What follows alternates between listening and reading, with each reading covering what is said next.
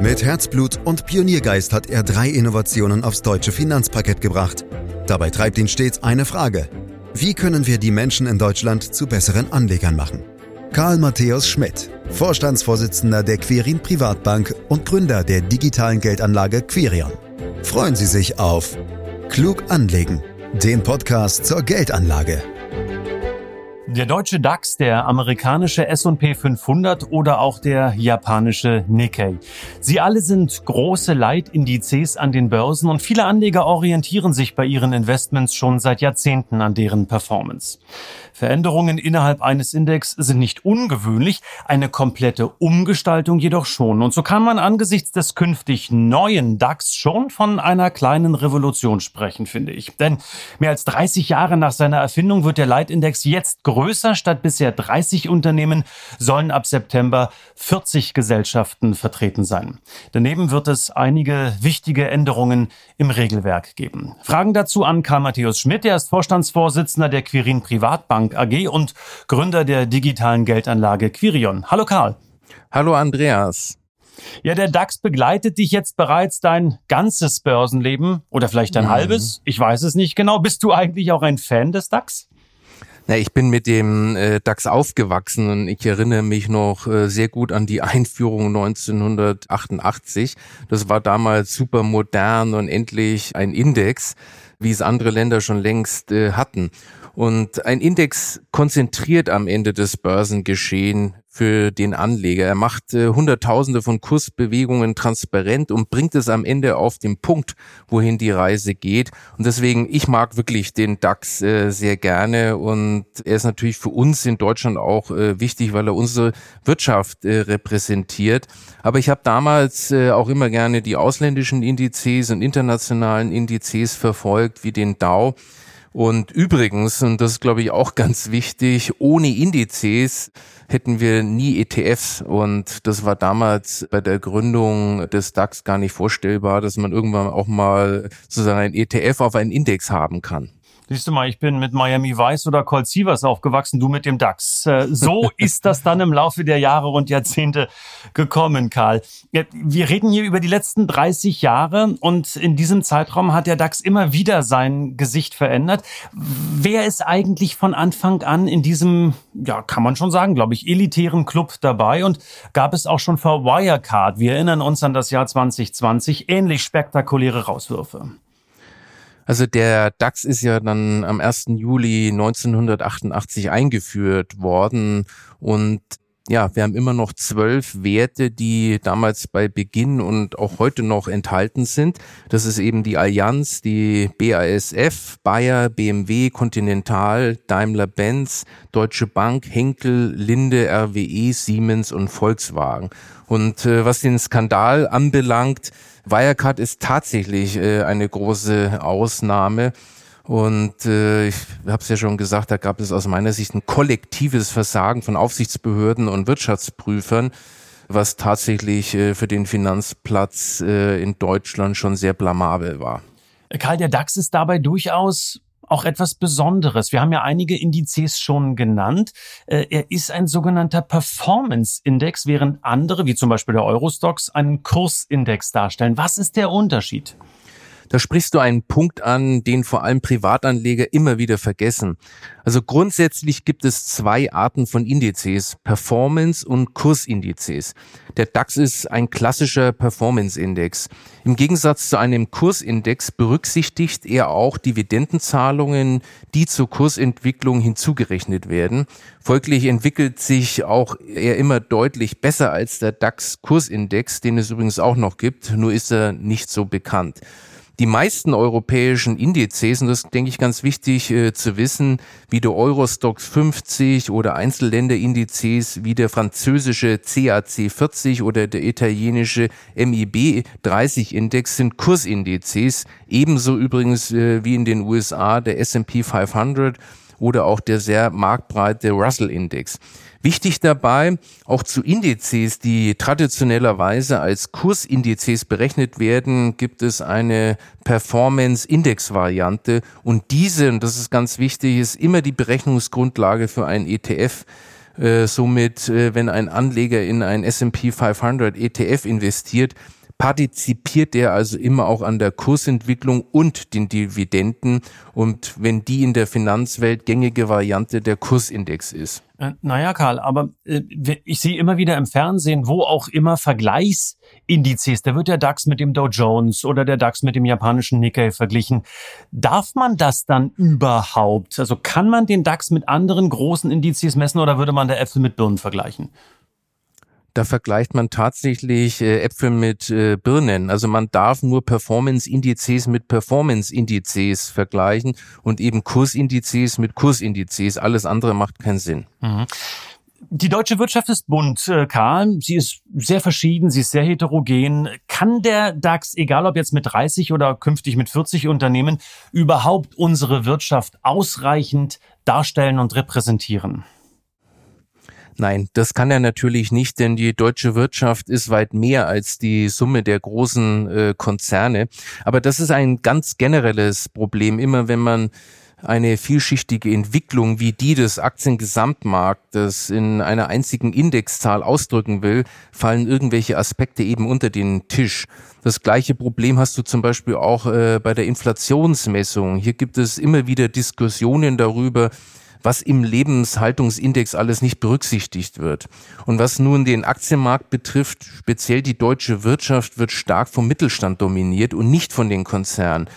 Der DAX spiegelt aber die deutsche Wirtschaft somit nur mit einer starken Unwucht wider. Und ich kann dir da auch ein Beispiel nennen, wenn du zum Beispiel den Automobilsektor anschaust.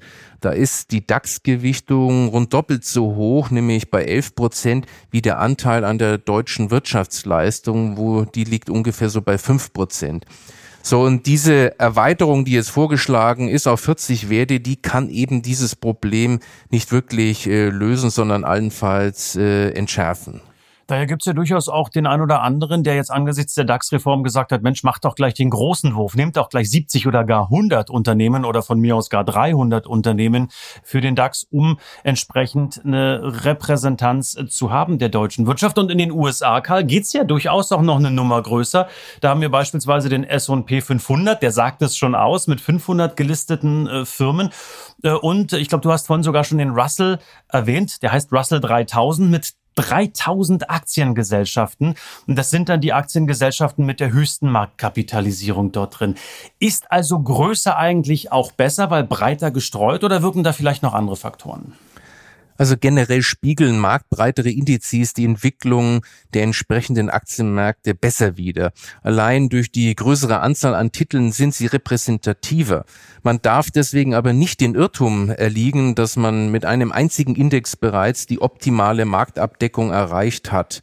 Denn mit nur einem Index sorgt man nicht für eine wirklich angemessene Risikostreuung. Das gilt übrigens auch für breite und beliebte Indizes wie den S&P 500. Dieser beinhaltet zum Beispiel aktuell über 30 Prozent an Werten aus dem IT-Sektor und allein fünf Tech-Riesen, also wie Microsoft, Apple, Alphabet, Amazon und Facebook, vereinigen über 20 Prozent auf sich und das sind ja nur fünf Werte von 500 sondern aufgrund der aktuellen hohen Nachfrage nach Tech-Werten dominieren diese dann zwar auch mit einem gewissen Recht den Index, also das ist ja auch ganz okay, aber relativ zum tatsächlichen Gesamtmarkt und zur gesamten Wirtschaftsleistung wird ihre Bedeutung überzeichnet. Also will man in seinem Depot aber den Gesamtmarkt haben und damit ein optimales Rendite-Risiko-Verhältnis, benötigt man ein wohl zusammengestelltes Portfolio aus diversen Indizes. Dazu würde ich nachher gern noch ein bisschen mehr von dir wissen, aber zunächst zurück zu unserem deutschen DAX äh, kommen. Karl, warum hat die deutsche Börse AG den Index jetzt überhaupt vergrößert? Ja, die deutsche Börse begründet die Erweiterung mit einer Qualitätserhöhung und mit der Angleichung an internationale Standards, äh, was auch immer das heißen mag. Also Ziel ist es, den deutschen Aktienmarkt noch umfassender abzubilden. Zu diesen Anpassungen zählen ja auch einige Qualitätsstandards, auf die wir sicherlich noch sprechen kommen.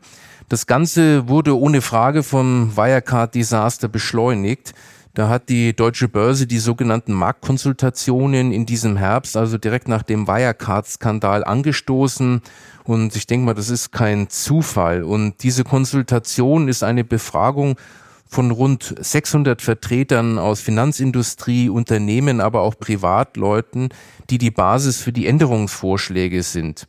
Zwar wird das Thema DAX-Erweiterung in der Finanzwelt schon seit Jahren diskutiert, aber es gab nie Pläne oder konkreten Zeitpunkt äh, dafür. Also man könnte provokant sagen, dass sozusagen die Aktion vielleicht auch ein Ablenkungsmanöver von dem Wirecard-Skandal äh, ist.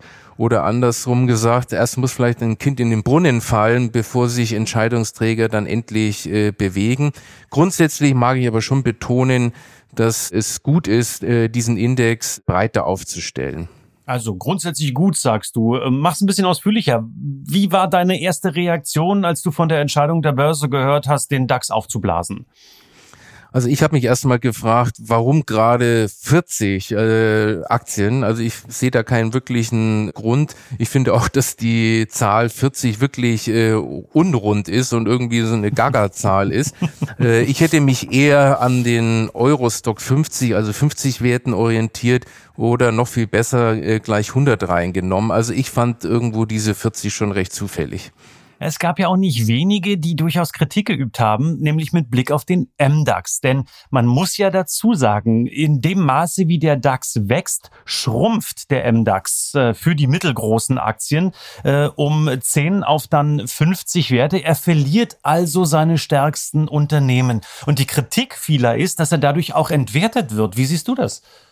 Also ich sehe das nicht so, denn in einem Mittelstandsindex gehören solche Schwergewichte wie Airbus äh, einfach nicht rein. Äh, der MDAX sollte die Werte aus der sogenannten zweiten Reihe abbilden und das ist ja seine originäre Bestimmung. Von der Seite her, äh, ich finde, das ist definitiv kein Schaden.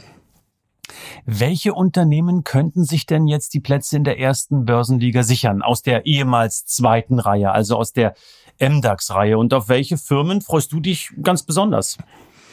Also Airbus und der Medizintechniker Siemens Healthineer zählen aufgrund ihres Marktgewichtes zu den sehr wahrscheinlichen Kandidaten.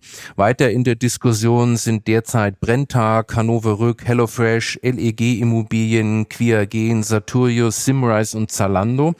Aber äh, Andreas, bis September fließt natürlich noch viel Wasser den Rhein runter und in Stein gemeißelt ist daher äh, noch gar nichts. Wie schnell sich die Dinge ändern können, hat ja auch äh, Wirecard äh, gezeigt. Und äh, was ein bisschen schade ist, dass von den genannten Unternehmen lediglich HelloFresh und Zalando, ich sage mal, im engeren Sinne zur New Economy äh, gehören und der Rest ist äh, eher Old Economy. Quiagen, Sartorius, Siemens Healthineers, Simrise und Zalando kann man aber am ehesten noch ein überdurchschnittliches Gewinnwachstum zutrauen. Also von Freuen will ich in diesem Zusammenhang nicht reden. Du weißt, ich bin ja kein Freund äh, oder nicht mehr ein Freund der Einzelwertanlage. Ich lege äh, ja ausschließlich in Index an und das ist meine Welt. Also von der Seite ähm, auf Einzeltitel freue ich mich jetzt noch nicht so richtig. Mhm. Es ist ja auch so, dass die Deutsche Börse AG nicht nur die Zahl der DAX-Unternehmen erhöht, sondern gleichzeitig auch neue Qualitätsstandards einführen will. So ist eine DAX-Mitgliedschaft künftig an die Bedingung geknüpft, dass zwei Finanzberichte mit Gewinn vorgelegt werden müssen. Karl, ist das jetzt gut oder schlecht? Wie du schon sagst, äh, seit Dezember 2020 müssen alle künftigen DAX-Kandidaten vor Aufnahme ein positives EBITDA, also den Gewinn aus der gewöhnlichen Geschäftstätigkeit ohne Berücksichtigung von Zinsen, Steuern und Abschreibungen und sonstigen Finanzierungsaufwendungen in den letzten zwei Finanzberichten aufweisen.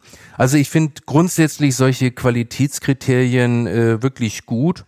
Dazu kommt, dass ab März 21 äh, es zu dem Bestandteil der Indexmethodik gehört, dass zukünftig alle Unternehmen testierte Geschäftsberichte und vierteljährliche Quartalsmitteilungen veröffentlichen müssen. Zusätzlich müssen ab März 2021 alle Neuzugänge zur DAX-Familie den Empfehlungen des deutschen Corporate Governance Codex hinsichtlich eines Prüfungsausschusses im Aufsichtsrat entsprechen. Darin müssen Mitglieder vertreten sein, die sich mit Themen rund um den Jahresabschluss und den internen Kontrollen auskennen. Ehrlich gesagt ist es jetzt keine allzu große Anforderung. Die haben zum Beispiel wir auch in der Querin äh, AG äh, haben wir so einen Ausschuss. Ja, für die bestehenden Mitgliedern gilt eine Übergangsfrist, um Kontinuität in der DAX-Familie zu bewahren. Sie müssen die Vorgaben ab September 2022 erfüllen und nach einer 30-tägigen Warnfrist führt ein Verstoß gegen diese Anforderung unmittelbar zum Indexausschluss. Ähm, was tut man, ähm, damit sich ein Fall Wirecard nicht wiederholt, Karl? Hat man das jetzt äh, mit eingebaut in die neuen Qualitätsstandards? Und äh, ja, wie sieht es mit dem Thema Nachhaltigkeit aus? Riesenthema, nicht nur seit dem letzten Jahr, sondern insgesamt überhaupt in unserer Welt, nicht nur in der Finanzwelt, findet äh, auch das Berücksichtigung. Also die Änderungen führen schon dazu, dass ein zweiter Wirecard-Fall danach äh, unwahrscheinlicher wird. Aber am Ende, wenn die Finanzaufsicht und vor allem Wirtschaftsprüfer versagen, dann kann man sowas auch in der Zukunft nicht äh, ausschließen. Was die Nachhaltigkeit anbelangt, es gab zum Beispiel einen konkreten Vorschlag, Unternehmen auszuschließen, deren Umsatz zu mehr als zehn Prozent durch Waffengeschäfte entsteht. Dieser Umsatz wird aber offenbar nicht umgesetzt. Und hier stellt sich für mich schon die grundsätzliche Frage, soll ein Index den Ist-Zustand abbilden oder die Wirtschaft in eine bestimmte Richtung lenken? Und ich persönlich finde, dass eine Wirtschaftspolitik bei der Indexgestaltung eigentlich nichts zu suchen hat. Und offensichtlich sieht das auch so die deutsche Börse und hat eben diese Aspekte erstmal außen vor gelassen. Aber das ist aus meiner Sicht äh, nicht allzu bitter, denn es gibt ja genügend Indizes mit einer ganz klaren nachhaltigen Ausrichtung und äh, wenn ich das möchte, kann ich also in diese dann auch äh, investieren. Ähm, ich will ganz aktuell mal auf BioNTech und CureVac zu sprechen kommen. Das sind ja die deutschen Impfstoffhoffnungen. Ich habe gelesen, die BioNTech-Gründer sind sogar Milliardäre mittlerweile geworden angesichts des Kurszuwachses an der Börse. Damit haben wir auch eine sicherlich relativ große Marktkapitalisierung. Dürften denn diese Firmen, so sie denn dauerhaft erfolgreich sind, eigentlich auch in den DAX? Ja, ist schon eine tolle Erfolgsgeschichte. Also ich persönlich würde mich äh, sehr freuen, aber es gibt natürlich die ganz klaren äh, Regeln, die eben der DAX aufstellt und wenn die erfüllt werden, dann können die in den DAX aufgenommen werden und da ist aber noch ein kleiner Weg äh, zurückzulegen, vielleicht für den einen oder anderen auch ein größerer. Mhm. Karl, ich möchte den, den Spagat gerne wagen von den Indizes hin zu den ETFs, über die wir hier auch schon häufig gesprochen haben. Was bedeuten die Änderungen, die sich ja nun dann ab September für DAX und MDAX ergeben, eigentlich für die Indexfonds, die ja diese Indizes eins zu eins abbilden sollen? Also in den entsprechenden ETS werden die Indexanpassungen zu den gegebenen Zeitpunkten eins zu eins berücksichtigt. Das heißt, auch ihre Zusammensetzung ändert sich. Die ETF-Anbieter nehmen die dafür notwendigen Dispositionen automatisch vor und das ist eigentlich die super Nachricht äh, für den Anleger. Er muss eigentlich gar nichts tun und er bleibt sozusagen am Puls der Indexentwicklung und das ist natürlich auch das ureigentliche Ziel eines ETFs, dass ich sozusagen automatisch äh, mit von der Partie bin. Das heißt aber auch, dass DAX-ETF-Anleger künftig jüngere Firmen wie Delivery Hero oder Zalando im Portfolio haben könnten. Warum nicht? Was spricht dagegen, Andreas? Also ich finde das klasse. Naja, vielleicht, weil DAX-Anleger eher es gewohnt sind, in der Tat in die Old Economy anzulegen und äh, die Dickschiffe, die großen Unternehmen haben wollen und eben nicht die Jungen, die möglicherweise einfach noch nicht so reif sind, um dauerhaft Gewinne zu erwirtschaften. Ja, aber diese Unternehmen haben ja auch schon eine Entwicklung gemacht, sonst hätten sie ja gar nicht diese Kriterien erfüllen können. Und äh, ich sage mal, ich glaube schon, dass es wichtig ist, dass wir auch die deutsche Wirtschaft erneuern. Deswegen, ich persönlich finde das gut, wenn wir auch äh, jüngere Unternehmen äh, im DAX dann auch äh, vertreten haben. Mhm. Bist du denn als ETF-Fan automatisch auch ein Index-Fan? Na klar, äh, ich mag wirklich gerne äh, Index. Und wie gesagt, das war für mich sehr prägend, äh, jeden Tag die DAX-Bewegung als äh, Jugendlicher zu verfolgen. Und wie gesagt, ohne Indizes keine ETS. Und du weißt, ich mag äh, auch sehr gerne ETS. Mhm. Und gleich zum Jahresstart. Wir erinnern uns noch, Anfang 2021 hat der DAX ja auch die 14.000 Punkte Marke erreicht. Neue Allzeithochs. Wer hätte das gedacht im Winter? Also, Karl, äh, wer jetzt aber doch sagt, na ja, der DAX, ob nun 30, 40, 50 Unternehmen, ist mir doch nicht so ganz recht. Ich hätte gerne noch ein bisschen was anderes dabei. Ähm, kann man da möglicherweise sich auch seinen eigenen Index quasi basteln. Also ich meine, vielleicht würde sich ja der ein oder andere auch finden, der in einen sogenannten KMS, also Karl Matthäus Schmidt Index investieren würde. ja, ob du es glaubst oder nicht, äh, also ETS auf individualisierte Indizes werden tatsächlich schon angeboten und wir nutzen zum Beispiel auch äh, diese Möglichkeit in unserer Vermögensverwaltung. Aber äh, was den KMS-Index anbelangt, wenn du damit aktives Management meinst, nein, das weißt du. Aber wenn du an unsere Vermögensverwaltung denkst mit über 10.000 Einzelwerten, dann wäre natürlich so ein KMS-Index darauf äh, große Klasse, weil das natürlich wahnsinnig einfach wäre, dort äh, zu investieren. Ich stelle mir das gerade so vor, der KMS auf Allzeithoch und so weiter. Der klingt auch gut, KMS. Da könnte man vielleicht noch was anderes rein interpretieren. Da überlege ich mir mal was Gutes. Ähm, Karl, ähm, egal ob du deinen eigenen KMS-Index hast oder nicht, in jedem Falle gibt's ja die Quirinbank, die ja auch börsennotiert ist. Ist dein langfristiges Ziel auch ein DAX-Aufstieg? Na, ich muss zugeben, Andreas, das ist noch ein bisschen hin, aber äh, natürlich ist es ein Traum, äh, DAX-Vorstand zu sein, also äh, keine Frage. Und äh, man darf sich ja auch große Ziele setzen, auch wenn man gar nicht genau weiß, äh, wie man sie je erreichen kann. Also von der Seite, klar, äh, da hätte ich schon Lust drauf. Ja, also man muss auch Ziele haben. Das ist doch sehr schön mit Blick auf das Jahr 2021. Ziele, Visionen, Träume, die man umsetzen kann. Sicherlich in einem weiterhin turbulenten Marktumfeld angesichts der wirtschaftlichen Lage und der Corona-Lage. Ich sage Dankeschön. Karl Matthäus Schmidt, DAX 40. Das kommt in diesem Jahr im September. Und äh, wir werden sehen, wie er dann wirklich aussieht. Das war's für heute. Dieser Podcast und auch all die anderen, die dann noch kommen werden in diesem Jahr, erscheinen jeden Freitag. Sie können uns uns äh, abonnieren, um keine Folge zu verpassen. Und wenn Ihnen diese Folge gefallen hat, bewerten Sie uns, empfehlen Sie uns gern weiter. Weitere Infos auch auf www.quirinprivatbank.de und dann sage ich Danke fürs Lauschen. Das war Klug anlegen. Der Podcast zur Geldanlage der Quirin Privatbank mit dem Vorstandsvorsitzenden Karl Matthäus Schmidt. Wir freuen uns über Ihre Rückmeldungen und Themenwünsche, die Sie uns gerne an podcast.querinprivatbank.de senden können. Die Querin Privatbank steht für echte Unabhängigkeit, da sie auf Provisionen und hauseigene Produkte verzichtet. Das innovative Anlagekonzept Markt, Meinung, Wissen beruht auf bewährten Erkenntnissen der Finanzmarktforschung und investiert frei von Prognosen in den weltweiten Kapitalmarkt. Die Bank unterstützt interessierte Anleger bei der Altersvorsorge und dem langfristigen Vermögensaufbau. Mehr Informationen erhalten Sie unter querinprivatbank.de.